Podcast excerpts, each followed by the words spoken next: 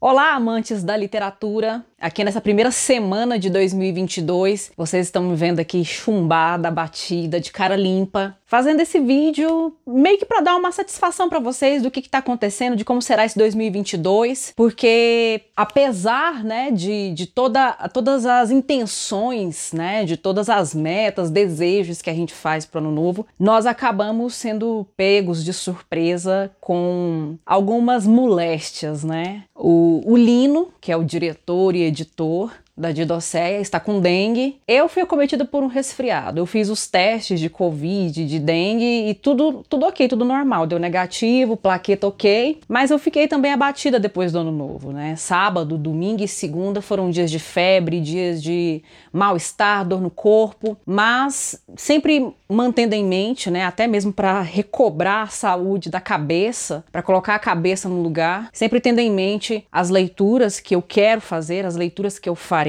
as leituras que eu já estou fazendo e compartilhar isso com vocês, né? Então, nessa primeira semana de 2022, que parece mais um 2020 parte 3, eu tô aqui mesmo para compartilhar com vocês meus projetos de leitura, o que, que eu tô fazendo agora, até pra gente desconcentrar um pouco dessa coisa de dengue, covid, ômicron, influenza e tudo mais que está acontecendo com a gente nesse momento tão, tão peculiar. E aí, primeira coisa que eu quero mostrar para vocês é um projeto muito, muito feliz. Eu acho que é uma da, das meninas, da menina dos meus olhos, que é a leitura desse livro, Os Filhos dos Dias, do Eduardo Galeano. Eu queria até falar para vocês que se vocês ainda não me acompanham lá no Instagram, vão lá, comecem a me seguir e acompanhem as postagens. Eu tô atualizando diariamente, arroba didoceia.elissa. Esse livro aqui é um livro muito interessante, porque ele é feito no formato de um calendário. Cada Cada página dele corresponde a uma data corresponde a um dia do mês, a um dia do ano. Não tem um ano específico.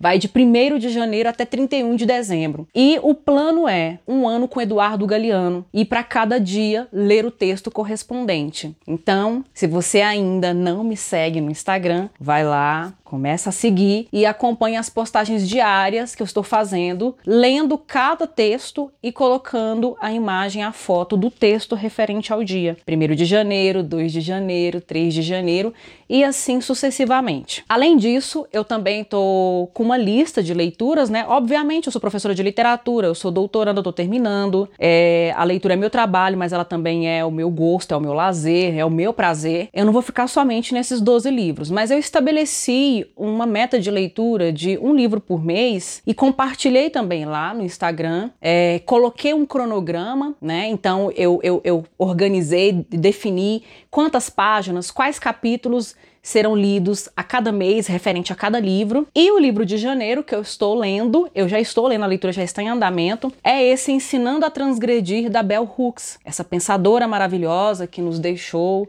no final do ano passado, no final de 2021. É uma escritora, uma pensadora, uma professora, uma filósofa feminista. É, e é muito interessante ler o que ela fala, né, a perspectiva feminista dela, que é muito acolhedora é muito abrangente, contempla todos os olhares, as diferentes perspectivas. É uma mulher, foi uma mulher feminista que fala, falou com todos nós, com todo mundo, com homens, mulheres, jovens, adultos, idosos é, do, da, da Europa, da América do Sul, da América do Norte. É um feminismo que, que busca alcançar as diferentes mentes, as diferentes vivências e subjetividades para estabelecer coletivamente uma sociedade mais justa.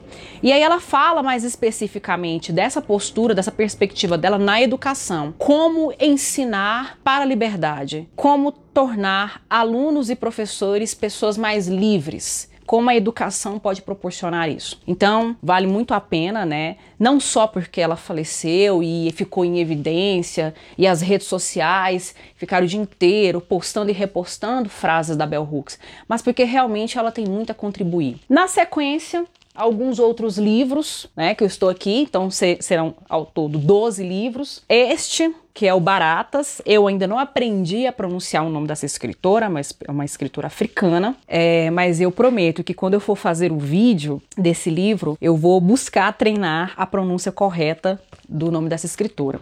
Esse aqui é um romance, é um romance de caráter histórico que fala sobre algumas mudanças importantes, fatos marcantes, sangrentos, mas também decisivos politicamente para a história da Ruanda. É uma, é uma escritora de Ruanda. Esse aqui, O Peso do Pássaro Morto, da Aline Bey, que já me foi assim sugerido inúmeras vezes por diferentes pessoas. Todas pessoas também muito amantes da literatura, muito apaixonadas. Também é um romance.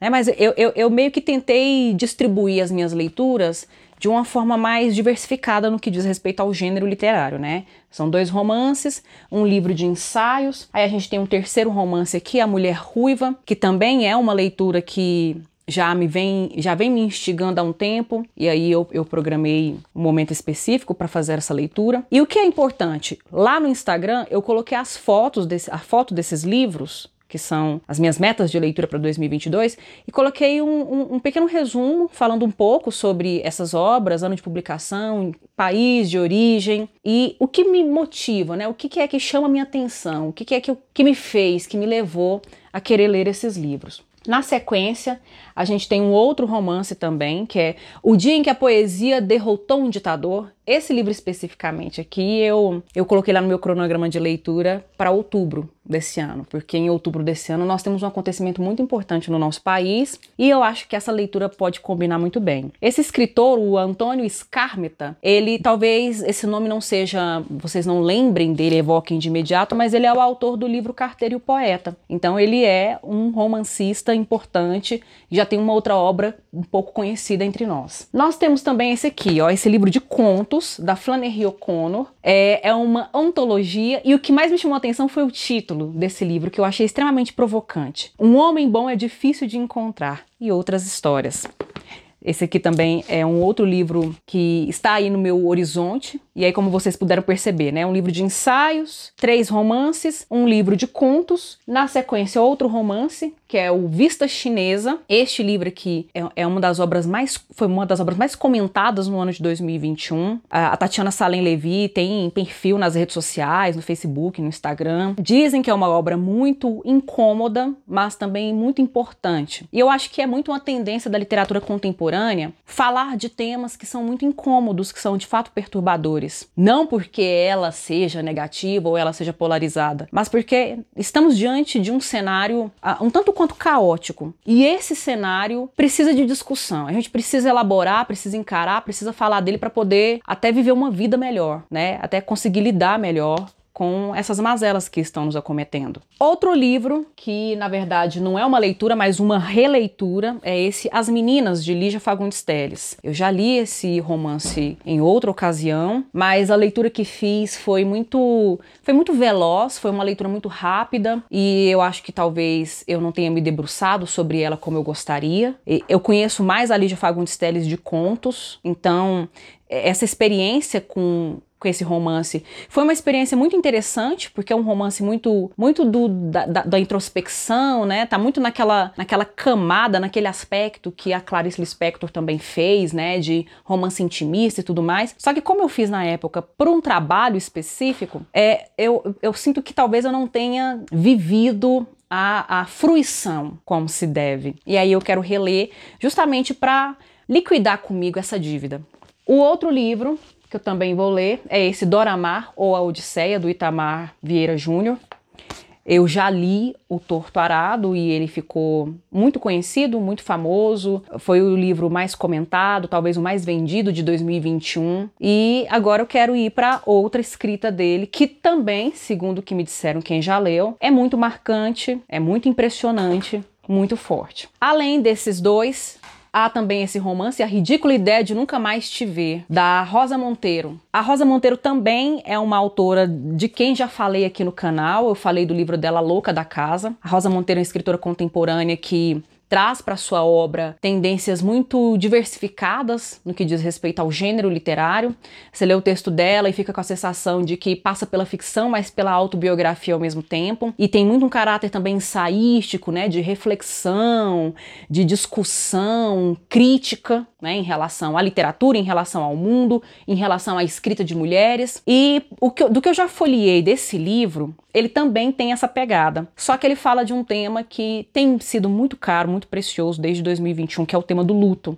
Tudo que passa o luto, a morte, não querendo ter né, uma, uma atmosfera mórbida, não é isso. Mas a gente está lidando, a gente está se deparando diariamente com, com a doença, com a morte, com o luto, com a perda, né, com a tentativa de preencher vazios que estão ficando nas nossas vidas. E a literatura ela ajuda muito nesse sentido, né? Porque a literatura mostra pra gente que é um tipo de experiência que não é única, não estamos vivendo sozinhos, né? Outras pessoas já passaram por isso, nós estamos passando, passaremos novamente né? O que é muito doloroso de constatar, mas é algo que é inevitável. Então, quando a gente encara isso de uma maneira mais artística, elaborada poeticamente, parece que a gente consegue se apropriar e, e, e, começar a elaborar e preencher esses espaços que ficam, né? É, é, acho que é isso. Espero que seja assim, né? É, espero que não seja gratuita e, e casual. É, toda essa minha, esse meu desdobramento, né? Essa minha volta a esse tipo de leitura. Outro que eu cheguei a começar a ler dois contos e aí eu vou continuar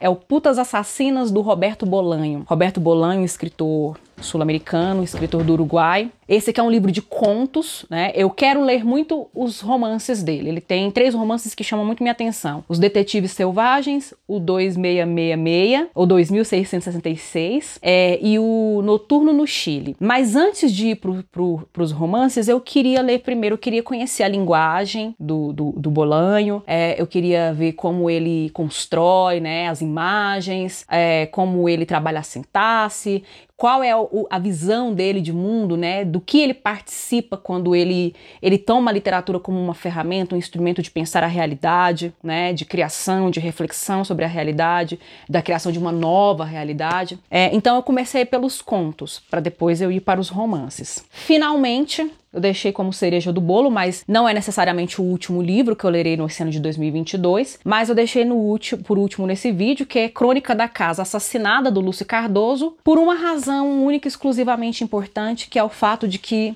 esse livro me persegue desde 2009, mais ou menos, que eu quero lê-lo, é, que as pessoas me sugerem, e que as pessoas dizem leiam Lúcio Cardoso, leiam a Crônica da Casa Assassinada. É um livro que vai modificar a sua vida, vai te arrebentar, mas você vai gostar também, né? A, a arte nos traz experiências tanto quanto contraditórias, né? Porque ela nos bate, a gente gosta, a gente frui disso, né? Isso. É, mas é um, é um livro é, cuja leitura eu já cheguei a iniciar algumas vezes, mas aí eu interrompi, parei, porque nunca tive um, um, um cenário, né, uma mentalidade que fosse favorável a isso. E aí esse ano eu reservei um mês específico para isso, para me dedicar à crônica da casa assassinada. Além disso, esse ano, 2022, é o ano do bicentenário da independência do Brasil, em setembro, e é o ano do centenário da Semana de Arte Moderna, uma segunda independência brasileira, né? A independência intelectual, literária, artística, cultural. Então, aguardem, acompanhem-me, acompanhem a Didocéia no Instagram, aqui no YouTube, é, para vocês verem as novidades, para vocês acompanharem todos os projetos e todos, todas as ações que serão feitas para lembrar que o Brasil tem uma literatura maravilhosa e que esse ano é o ano de celebrar e de homenagear isso. Eu desejo a vocês um feliz 2022. Se vocês puderem me acompanhar nas leituras, será um prazer compartilhar, trocar essas ideias, essas impressões. Eu vou ficando por aqui e até a próxima.